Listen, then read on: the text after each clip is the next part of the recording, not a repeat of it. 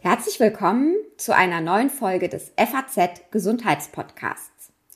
Heute will ich gerne mal über ein Thema sprechen oder ein Thema unter die Lupe nehmen, bei denen viele von Ihnen bestimmt nicht sofort denken, ach, schau mal, da kenne ich doch auch jemand, der daran leidet.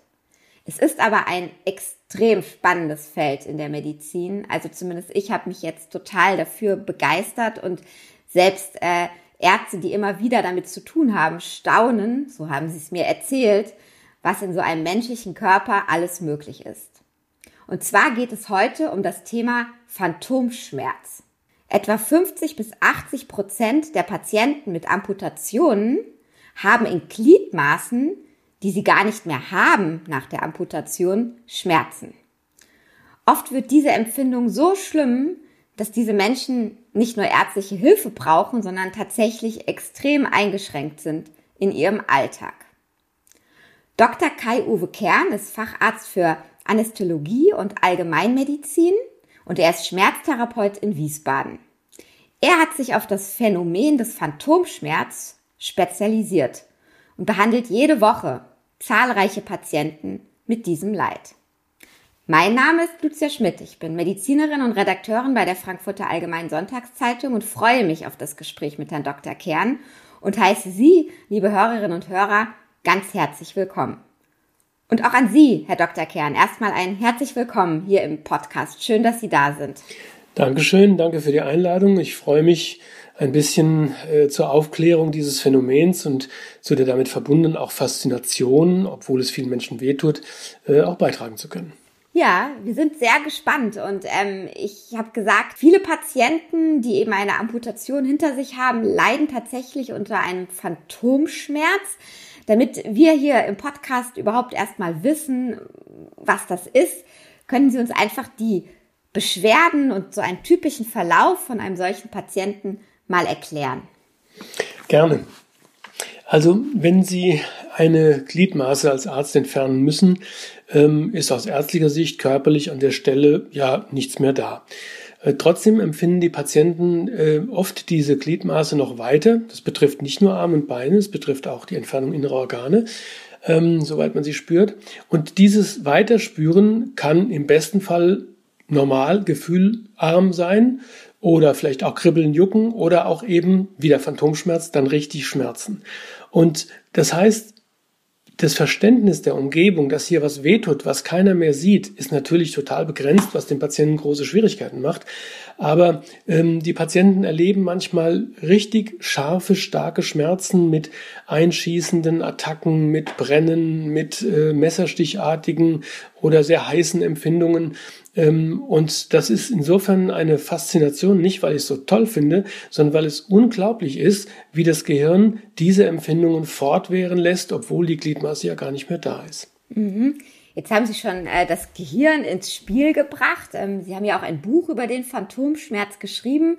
Und in dem habe zumindest ich gelernt, dass eben hinter diesem Phantomschmerz, also diesen ganz unterschiedlichen Schmerzen, die dann in dieses, diese nicht mehr vorhandene Hand oder in den nicht mehr vorhandenen Fuß einschießen, dass dahinter ein wahnsinnig kompliziertes Verschaltungssystem in unserer Schwer Schmerzwahrnehmung steckt. Ähm, können Sie das versuchen, möglichst einfach mal zu erklären, was eben da los ist im Körper? Ja, gerne. Also in meinem Buch mit einem Bein bereits im Himmel geht es nicht nur um Phantomschmerz, sondern allgemein um Phantomwahrnehmung. Und ähm, ich glaube, wir müssen uns erstmal klar machen, dass das bei jedem von uns eine ganz normale Gehirnreaktion ist, dass wir bestimmte Bewegungen und Körpermaße, äh, Körperabbildungen in uns drin haben, unabhängig davon, ob der Arm oder das Bein dann da sind. Und um das zu verstehen, muss man ganz kurz umreißen, wie Schmerz überhaupt entsteht. Äh, der Körper sendet über Schmerzrezeptoren, über das Rückenmark Schmerzimpulse zum Gehirn. Und das Gehirn kann dann, je nachdem, ob es diese Impulse jetzt gerne wahrnehmen will oder beachten will oder vielleicht im Moment mit anderen Sachen beschäftigt ist und deswegen das nicht so stark merken sollte, damit es nicht abgelenkt ist, entscheiden, ob es einen Teil dieser Informationen wieder ausbremst. Also wir haben sowas wie eine innere Schmerzbremse, die ist zum Beispiel bei mir aktiv, wenn ich im Garten einen Zaun flicke und mich dann an der Dorne kratze und merke das gar nicht. Und abends im Bad sehe ich, dass ich mir den Arm aufgerissen habe. Das hätte wehtun müssen, aber das Gehirn hatte was Wichtigeres zu tun und hat den Schmerz ausgelöscht. Also wir haben eine Schmerzleitung und eine Schmerzbremse. Und wenn jetzt ähm, eine Extremität fehlt, dann ist das Gehirn insofern erstmal ein bisschen überfordert, weil es kommt nichts mehr. Da sind die sensorischen Zellen äh, überfordert. Und wenn es einen Befehl zur Bewegung sendet, kommt keine Rückmeldung aus dem Körper. Dann ist das motorische System überfordert. Und dieses Wirrwarr macht im Gehirn zusammen dann die Grundlage des Phantomschmerzes aus. Und dazu kommt, dass alle Schmerzen psychologisch sehr stark modelliert werden. Äh, wenn ich, sage ich mal, äh, schlechte Laune habe oder gestresst bin oder Ärger habe, werde ich mehr Schmerzen empfinden, als wenn ich total gut gelaunt, abgelenkt und äh, freudig bin. Und diese psychologischen Beeinflussungen werden natürlich dann genauso auf die äh, Amputationsschmerzen ihren Einfluss nehmen und kommen mit ins Boot bei der Verwirrung, hey, da kommt keine Information mehr oder hey, ich habe doch gesagt bewegen, aber es gibt keine Rückmeldung. Und das durcheinander macht dann den Phantomschmerz und es macht es für uns Ärzte so, so schwer auch einzugreifen, weil es so komplex ist, wie ein Netzwerk, kann man das sagen. Mhm.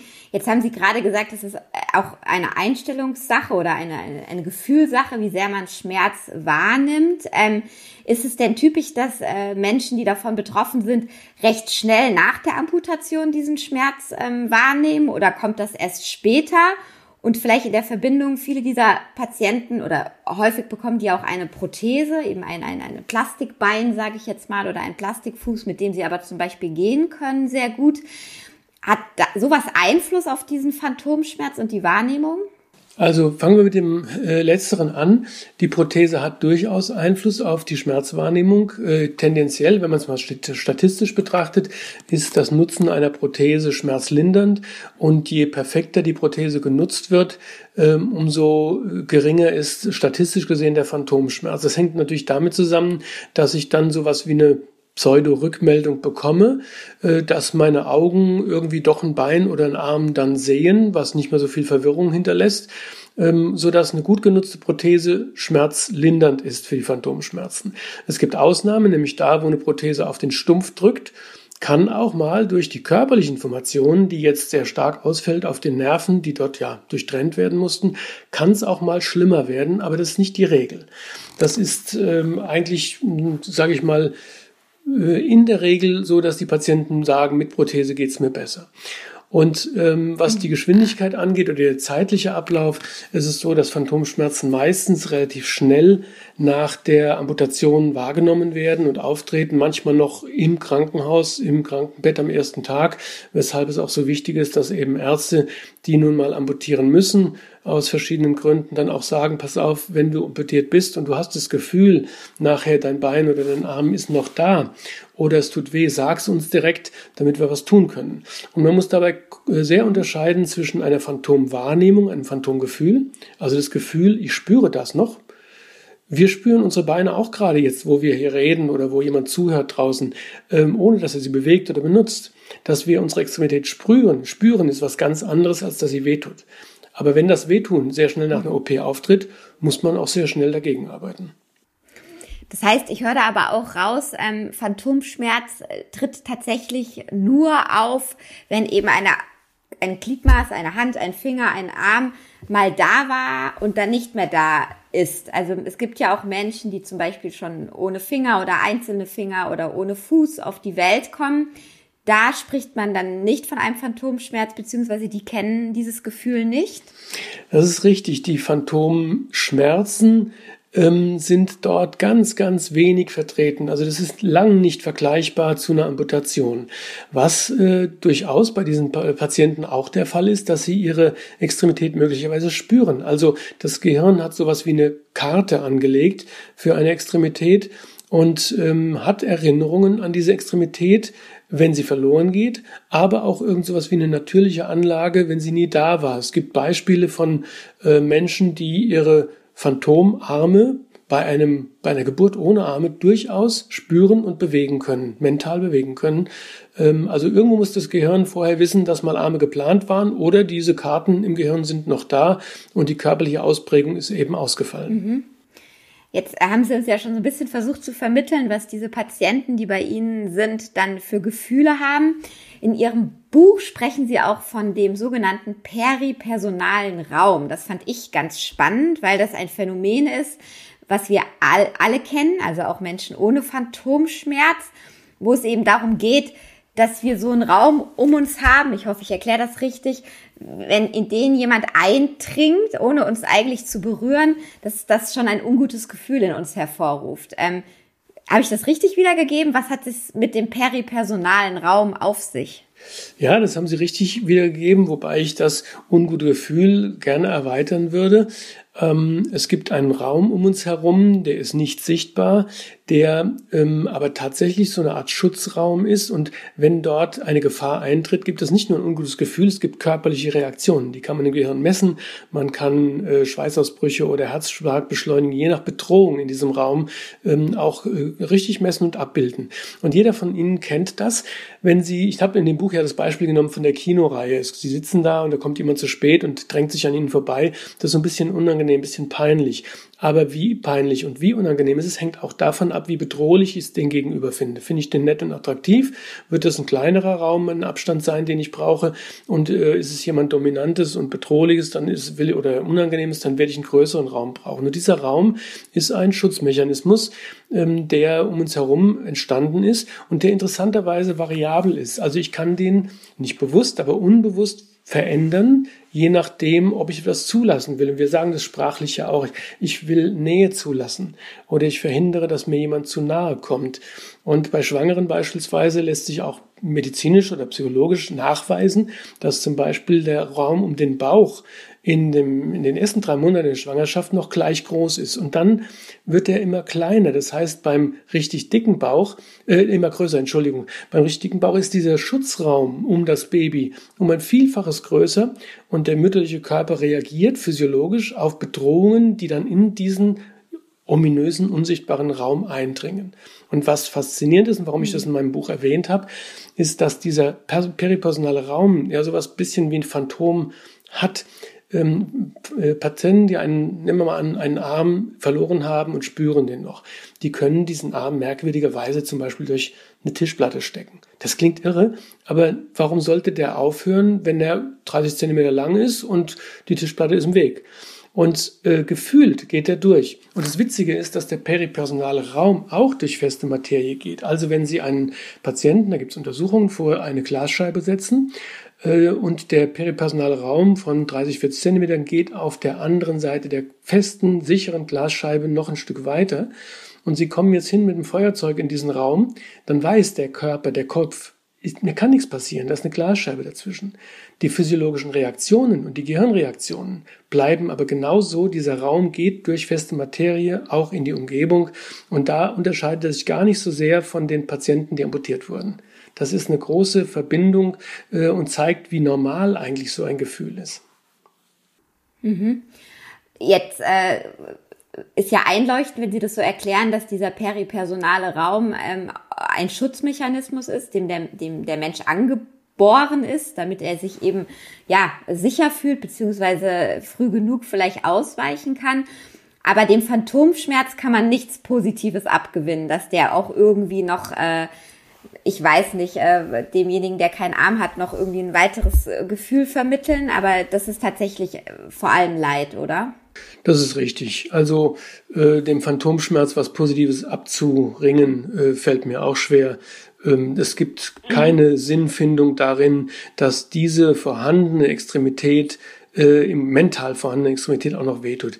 Dass sie zu spüren ist, dem kann man vielleicht was abgewinnen, wie dem peripersonalen Raum auch. Also zum Beispiel gelingt Patienten, die ein Phantom gut fühlen und gut bewegen können, ohne dass es wehtut, äh, teilweise die Prothesennutzung zum Beispiel besser weil sie eben mental bestimmte Dinge besser noch ansteuern können, auch im Stumpf oder so. Ähm, da gibt es schon ein paar Dinge, die vielleicht äh, einen gewissen Sinn machen, dass die Natur uns das äh, hinterlassen hat. Aber warum das wehtun muss, da habe ich keine kluge Antwort. Okay, ja, dann müssen wir nämlich jetzt auch mal zum Thema Therapie des äh, Phantomschmerzes kommen. Sie hatten schon gesagt, Prothesen können helfen. Ähm, was kann noch helfen? Was machen Sie mit Ihren Patienten, wenn die vor Ihnen sitzen? Also es gibt drei wesentliche Achsen, die man ansteuern, die man ja nutzen muss. Das eine ist vor allem Aufklärung und Education. Jemand, der sich verstanden fühlt und der weiß, dass er nicht irre ist und dass das andere auch haben und dass das ein Stück erklärbar ist, wenn auch nicht so gut, wie wir das heute hätt, gerne hätten, ähm, dem geht es an sich schon besser, weil er nicht so im, im Dunkeln bleibt und äh, so hängen gelassen wird. Also Education oder ja, Erläuterungen sind ein ganz wichtiger Bestandteil. Das zweite ist ähm, die medikamentöse oder medizinische Therapie und das dritte sind die psychologischen Maßnahmen. Bei den medizinischen Maßnahmen ist es so, dass wir erstmal dafür sorgen müssen, dass der Amputationsstumpf halbwegs gesund ist, damit der nicht Zusatzinformationen sendet, die falsch interpretiert vielleicht auch im Phantom landen könnten, als Phantomschmerz, äh, zum Beispiel muskuläre Triggerpunkte und solche Dinge, die können auch mal Phantomschmerz produzieren. Das heißt, äh, vielleicht kann ich da kurz anhaken, äh, muskuläre Triggerpunkte heißt, dass wenn ich auf den Stumpf drücke, genau irgendwie ein Muskel äh, so liegt, oder was heißt muskuläre Triggerpunkte? Ja, korrekt. Also in der Muskulatur gibt es kleine muskuläre Zonen, auch bei uns, äh, die jetzt eine Schulterverspannung von der PC-Arbeit haben oder so, gibt es sowas. Das sind kleine Muskelzonen, die sehr verkrampft sind, die nicht spontan wehtun, aber wenn man da drauf drückt, sehr, sehr wehtun. Und diese können dann auch äh, Schmerzen weit entfernt erzeugen. Dann hat man das Gefühl, wenn ich aufs Schulterblatt drücke, tut mir die Hand weh, auch wenn ich sie noch habe. Ähm, und sowas gibt es natürlich auch im Stumpf und tut dann im Phantom weh. Und das mhm. kann man dann lokal am Stumpf durchaus auch therapieren.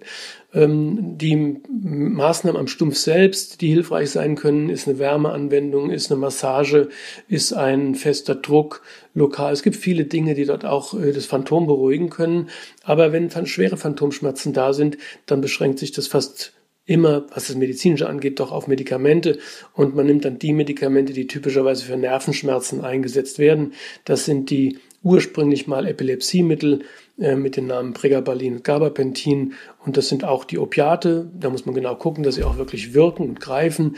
Und ähm, man muss ein bisschen rumprobieren und man ist eigentlich nicht so ganz zufrieden mit der medikamentösen Therapie. Es ist immer wieder auch so, dass sie nicht ausreichend greift, leider. Die psychologischen Maßnahmen ähm, gehen einen ganz anderen Weg. Die versuchen jetzt die Schmerzverarbeitung sozusagen beeinflussen, nach dem Motto, jetzt ist er mal da, wie kann ich damit umgehen? Also einmal die verhaltenstherapeutischen Maßnahmen, ähm, aber auch diese Schmerzbremse zu verbessern. Also wie schaffe ich es, meine innere Kraft so äh, zu kanalisieren, dass ich mein biologisches Bremssystem wieder besser benutzen kann. Äh, das kann Ablenkung sein äh, oder ganz starke Fokussierung. Also wenn ich auf äh, ein, mich auf, nehmen wir das Beispiel vom Gartenzaun vorhin, wenn ich mich ganz stark auf etwas konzentriere, geht der Schmerz im Nachbar, in der Nachbarregion auch ein Stück runter, weil kein Raum mehr bleibt. Und dazu kommt, dass die Psychologen auch ähm, Diskriminationstrainings haben. Das heißt, sie haben den sensorischen Teil sich auf den Schirm genommen. Also wie kann ich einen Stumpf so taktil verbessern, sensorisch verbessern, dass dem Gehirn nicht ganz so viel fehlt. Und über all diese Maßnahmen in der Summe kann man dann sowas beeinflussen. Aber man muss auch ehrlicherweise sagen, Phantomschmerz ist eine Herausforderung für Therapeuten. Das heißt, ähm, ist es nicht so erfolgreich, dass er ganz weggeht oder nur gemindert wird? Ähm, also ist es eine schwierige Therapie? Ja, das kann man so sagen. Es ist ja nicht so, dass alle Patienten mit Phantomschmerzen rasende Phantomschmerzen haben. Es gibt viele, die haben mal zwei Tage in der Woche für eine Stunde ein Brennen, dann geht's wieder. Es gibt auch die, die haben rund um die Uhr Dauerschmerzen oder haben immer wieder zwischendrin schwere Attacken. Es gibt die volle Ausbreitung wie bei jedem anderen Schmerz auch. Aber wenn wir einen starken Phantomschmerz vor uns haben, dann haben Sie recht, dann ist das eine Herausforderung und wir sind auch nicht mit einer Dauerschmerzlinderung so erfolgreich, wie wir es gerne wären. Ähm, das ist leider auch gerade in der Schmerzpraxis natürlich nochmal bedeutsamer, ähm, weil ich natürlich auch schon eine Auslese von Problemen bekomme, die größer sind als das Durchschnittsproblem. Mhm. Jetzt ähm, habe ich ja schon gesagt, es ist äh, ein Phänomen, was in Anführungszeichen Gott sei Dank nicht so viele Menschen betrifft. Und gerade wenn es aber Dinge sind, die nicht ganz so häufig in Deutschland vorkommen, ist es schwierig, Experten dafür zu finden. Was raten Sie denn Leuten, die Phantomschmerzen haben? Wie geht man davor? Ist da der Schmerztherapeut der richtige Ansprechpartner? Ähm, oder der Hausarzt? Also wie kann man da Hilfe finden? Nicht jeder hat ja so einen Experten wie Sie um die Ecke. Ja, also die, äh, die Hausärzte können das durchaus. Man muss ihnen nur das Problem auch schildern. Und viele Patienten mit Phantomschmerzen, entweder reden sie nicht drüber oder sind frustriert, weil ihnen nicht geholfen wurde. Und sie müssen sagen, pass auf, mir tut das weh. Und ich meine, diese Nervenschmerzmittel und die Opiate mal mit dem Hausarzt durchzuprobieren, das ist kein Zauberwerk. Da braucht man keinen Experten dafür. Ähm, man kann, wenn man in einer schwierigeren Situation ist oder der Hausarzt ihm einem nicht weiterhelfen kann, äh, und auch von der Prothetik her sich da keine Optionen bieten, dann kann man natürlich versuchen, Experten zu suchen, Schmerztherapeuten. Und da gibt es zwei große Gesellschaften. Das eine ist die Gesellschaft, Deutsche Gesellschaft für äh, Schmerzmedizin und das andere ist die Deutsche Schmerzgesellschaft. Und diese Gesellschaften, die kann man im Internet finden, die äh, haben auch Therapeutenlisten und äh, können vermitteln. Dann gibt es eine Schmerzliga, das ist ein Patientenverband, der auch Selbsthilfegruppen vermittelt, äh, wo man dann auch mal den einen oder anderen Tipp von anderen bekommt. Und gerade für die Arm- und Beinamputierten gibt es einen Bundesverband, äh, für Menschen mit Arm- und Beinamputationen. Er heißt BMAB und äh, die sind sehr gut aufgestellt mit vielen Unterstützungen, vielen Ressourcen, Hilfen, äh, Klinikadressen und so weiter, so dass man da schon ganz gut geholfen kriegt. Wie ist es denn dazu gekommen, dass Sie sich als Schmerztherapeut, als Schmerzarzt jetzt genau auf äh, diese Nische so konzentrieren oder da so ein Experte geworden sind? Ja, das ist eigentlich eine witzige Geschichte oder eine bemerkenswerte Geschichte, weil es war ein einziger Patient und ich habe das in der Einleitung zu meinem Buch auch so geschrieben. Ähm, es war ein einziger Patient, der bei mir diese Faszination angestoßen hat. Ähm, ich war damals noch Oberarzt in Koblenz in einem städtischen Klinikum und in der Schmerzambulanz saß dieser Mann mit rasenden Phantomschmerzen und ich habe ihm dann äh, irgendwann eine Injektion gegeben in den Oberschenkel. Er war Oberschenkel amputiert und als ich den Oberschenkel mit der Spritze behandelt hatte, hat er mir hinterher erzählt, er könne jetzt einen Phantomfuß, mit dem er sonst immer Gymnastik morgens und abends machen konnte, den konnte er mental im Kopf bewegen. Das können sehr viele äh, amputierte Patienten. Und er konnte den plötzlich nicht mehr bewegen. Und die Tatsache, dass ich mit einer ja, relativ überschaubaren Spritze in den Oberschenkel, in einen Muskel, der ja gar nicht bis zum Fuß geht, so eine Wirkung erzeugt habe, hat mich irgendwie so fasziniert, dass ich versucht habe, das zu verstehen, wie das sein kann. Und da bin ich hängen geblieben, wie Sie merken. Hm. Mhm. Am Ende will ich noch eine Frage stellen, wenn man mit ähm, Menschen über Phantomschmerzen spricht. Und ich habe das jetzt im Vorfeld vom Podcast einfach ein paar Leuten erzählt, dass ich mich mit dem Thema beschäftige. Ähm, kommen Menschen interessanterweise auch sehr schnell auf den psychosomatischen Schmerz, was ja was ganz anderes ist. Ähm, vielleicht können Sie da auch nochmal ähm, unterscheiden, weil viele eben doch mit dem psychosomatischen Schmerz offensichtlich mehr anfangen können als mit dem Phantomschmerz. Was ist der psychosomatische Schmerz und wie behandelt man denn den? Also Zunächst zur Abgrenzung. In der Tat, Phantomschmerz ist kein psychosomatischer Schmerz, sondern er ist noch ein Stück komplexer und noch anders. Ähm, und Phantomschmerz ist nichts Eingebildetes. Also wenn man denkt, das bilden die sich ein, dass sie Schmerzen haben oder das ist ja gar nicht im Körper, also muss es die Psyche sein. So ist das nicht. Das muss man scharf trennen. Ähm, der psychosomatische Schmerz, da muss man vielleicht erstmal den Begriff der Psychosomatik kurz nochmal ein bisschen anschauen. Also wenn ich eine Prüfung habe und äh, dann merke ich, du weißt die Antwort nicht, dann komme ich ins Schwitzen. Warum schwitzt der Körper? Nur weil ich eine Prüfung habe. Oder wenn mir was peinlich ist, dann wird mir heiß und der Kopf wird rot. Das ist eine körperliche Reaktion auf die Psyche. Oder wenn ich im Keller erschrocken, erschreckt werde im Dunkeln, dann äh, erschrecke ich mich und ziehe die Schultern hoch. Das heißt, der Körper reagiert auf psychischen Input. Das ist Psychosomatik. Und dummerweise ist die Psychosomatik auch mit einem Symptom, was nicht Schwitzen, ein roter Kopf oder Hitzegefühl, sondern auch mit Schmerz einhergehen kann. Also der Schmerz ist dann die Wahrnehmung, die erzeugt wird durch bestimmte Themen, durch bestimmte psychische Einflüsse. Und diesen Zusammenhang ähm, schauen sich die Psychosomatiker und Psychologen an. Und das ist natürlich für uns schwer vorstellbar, weil wir denken, Schmerz sei etwas Körperliches. Das ist aber nicht der Fall. Das ist falsch. Schmerz ist eine wenn man so will, Endverrechnung von vielen Informationen. Dazu gehört der Körper, dazu gehört der Informationsfluss, der beim Phantompatienten äh, ja total gestört ist. Dazu gehört die psychische Bewertung, die vielleicht bei jemandem, der eine schlimme Kindheit hatte oder im Moment eine Angststörung oder depressive Phase hat, auch gestört sein kann. Das zählt alles dazu. Und im Endergebnis entsteht dann Schmerz. Und der Schmerz braucht keinen Körper, wie wir wunderbar beim Amputierten ja sehen können. Und deswegen braucht er auch keinen Körper, wenn jemand psychosomatisch äh, erkrankt ist und äh, Schmerzen bekommt.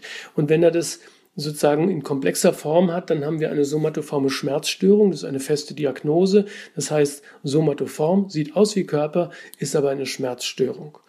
Und die Behandlung muss natürlich auch dann da ansetzen. Die muss die psychologischen und psychischen Verarbeitungsmechanismen äh, von äh, Ereignissen äh, erkennen, verstehen und ähm, nutzen. Also wenn Sie mir sagen, also wenn du jetzt in den Keller gehst, ins Dunkel, dann wird dich auf der dritten Stufe jemand erschrecken dann werde ich nicht mehr so stark die Schultern hochzucken, weil ich damit umgehen kann. Ich weiß, der Zusammenhang ist da und das, die körperliche, die psychosomatische Reaktion bleibt dann aus. Und so kann man das beeinflussen, aber das ist ein ganz eigener Therapiezweig. Da bin ich Greenhorn, weil ich als Mediziner und Körpertherapeut das natürlich können und wissen muss, aber in der Behandlung äh, müssen das andere machen. Es war auch nur ein kurzer Ausflug am Ende.